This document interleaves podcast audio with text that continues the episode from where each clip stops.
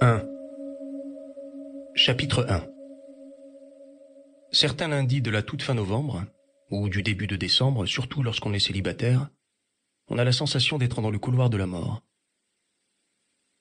Les vacances d'été sont depuis longtemps oubliées. La nouvelle année est encore loin. La proximité du néant est inhabituelle. Le lundi 23 novembre, Bastien d'Outremont décida de se rendre au travail en métro.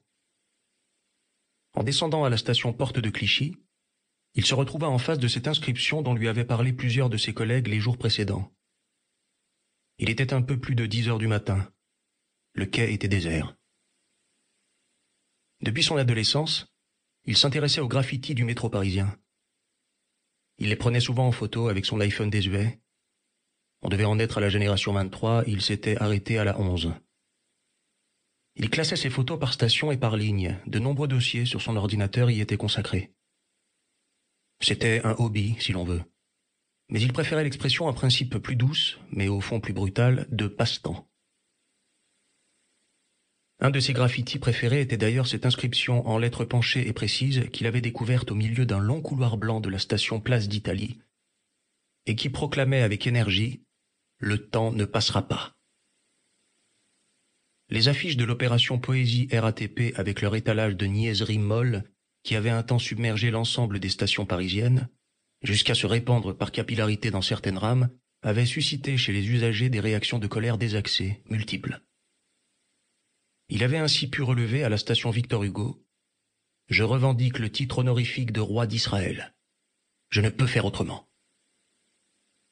À la station Voltaire, le graffiti était plus brutal et plus angoissé. Message définitif à tous les télépathes, à tous les Stéphanes qui ont voulu perturber ma vie. C'est non. L'inscription de la station Porte de Clichy n'était à vrai dire pas un graffiti.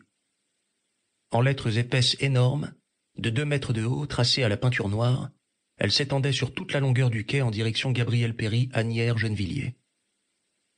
Même en passant sur le quai opposé, il lui avait été impossible de la cadrer entièrement. Mais il avait pu découvrir le texte dans son intégralité survivance de monopole au cœur de la métropole. Cela n'avait rien de très inquiétant, ni même de très explicite. C'était pourtant le genre de choses qui pouvait susciter l'intérêt de la DGSI, comme toutes les communications mystérieuses obscurément menaçantes qui envahissaient l'espace public depuis quelques années, qu'on ne pouvait attribuer à aucun groupuscule politique clairement répertorié et dont les messages Internet qu'il était chargé d'élucider en ce moment étaient l'exemple le plus spectaculaire et le plus alarmant. Sur son bureau, il trouva le rapport du laboratoire de lexicologie. Il était arrivé à la première distribution du matin. L'examen par le laboratoire des messages attestés avait permis d'isoler 53 lettres, des caractères alphabétiques et non des idéogrammes. Les espacements avaient permis de répartir ces lettres en mots. Ils s'étaient ensuite attachés à établir une bijection avec un alphabet existant et avaient fait leur première tentative avec le français. De manière inespérée, cela semblait pouvoir correspondre, si l'on ajoutait aux 26 lettres de base les caractères accentués et ceux dotés d'une ligature ou d'une cédille, on obtenait 42 signes. Traditionnellement, on recensait par ailleurs 11 signes de ponctuation, ce qui permettait d'obtenir un total de 53 signes. Il se retrouvait donc face à un problème de décryptage classique, consistant à établir une correspondance biunivoque entre les caractères des messages et ceux de l'alphabet français au sens large. Malheureusement, après deux semaines d'efforts, il s'était retrouvé face à une impasse totale. Aucune correspondance n'avait pu être établie par aucun des systèmes de cryptage connus. C'était la première fois que cela se produisait, depuis la création du laboratoire. Diffuser sur Internet des messages que personne ne parviendrait à lire était évidemment une démarche absurde. Il y avait forcément des destinataires. Mais qui Il se leva, se prépara un expresso et marcha jusqu'à la baie vitrée, sa tasse à la main. Une luminosité aveuglante se réverbérait sur les parois du tribunal de grande instance.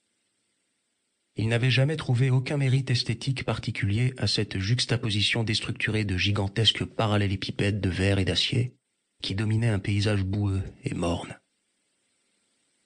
De toute façon, le but poursuivi par les concepteurs n'était pas la beauté, ni même vraiment l'agrément, mais plutôt l'étalage d'un certain savoir-faire technique, comme s'il s'agissait avant tout d'en mettre plein la vue à d'éventuels extraterrestres.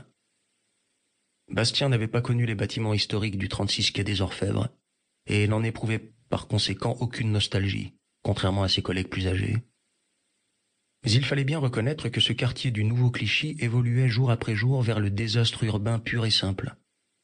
Le centre commercial, les cafés, les restaurants prévus dans le plan d'aménagement initial n'avaient jamais accédé à l'existence, et se détendre en dehors du cadre de travail pendant la journée était devenu, dans les nouveaux locaux, presque impossible. On n'avait par contre aucune difficulté à se garer. hein.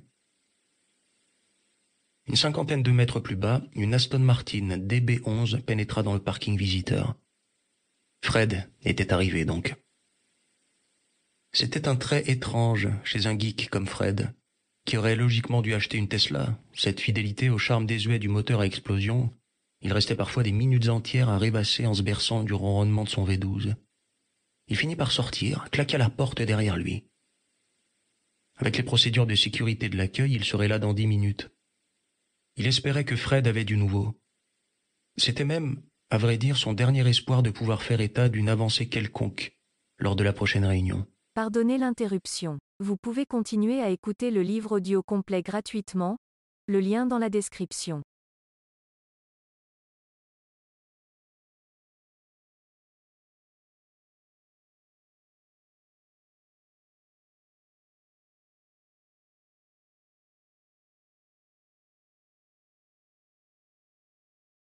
Pardonnez l'interruption. Vous pouvez continuer à écouter le livre audio complet gratuitement. Le lien dans la description.